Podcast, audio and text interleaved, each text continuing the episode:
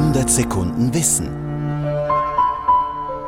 Und wir nähern uns ja der Zeit der Weihnachtsgrußkarten. Vielleicht gehören Sie auch zu den Menschen, die nicht nur solche Festpost verschicken, sondern auch noch richtige Briefe schreiben, also von Hand und auf Briefpapier. Und wenn schon, denn schon benutzen Sie dafür vielleicht ja auch das entsprechende Schreibgerät.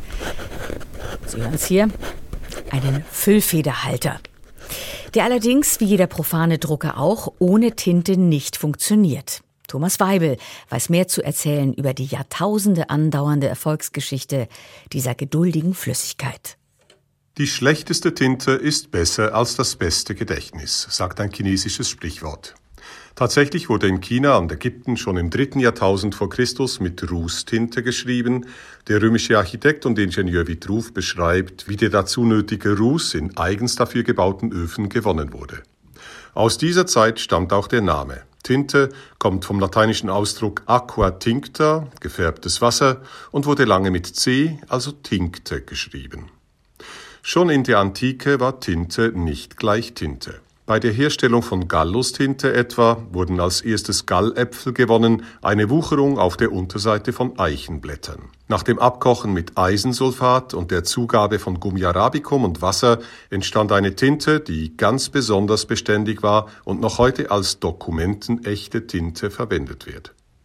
Daneben gab es auch Tinten mit dem Farbstoff aus Tintenfischen, solche, die nur langsam eintrockneten und die Feder nicht so schnell verstopften, Farbtinten aus unterschiedlichsten Pigmenten, Dufttinten mit ätherischen Ölen, Geheimtinten, die nur durch Erwärmen des Papiers sichtbar wurden. Und für ganz besondere Manuskripte sogar Gold- und Silbertinten. Das Tintenfass ist Vergangenheit, doch ohne Tinte geht's auch heute nicht.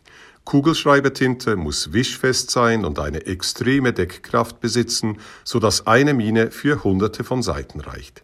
Und Druckertinte muss in Sekundenbruchteilen trocknen und sich beliebig mischen lassen, so dass aus drei Grundfarben unendlich viele Farbtöne dargestellt werden können. Aus dem Kulturgut Tinte ist ein Hightech-Produkt geworden.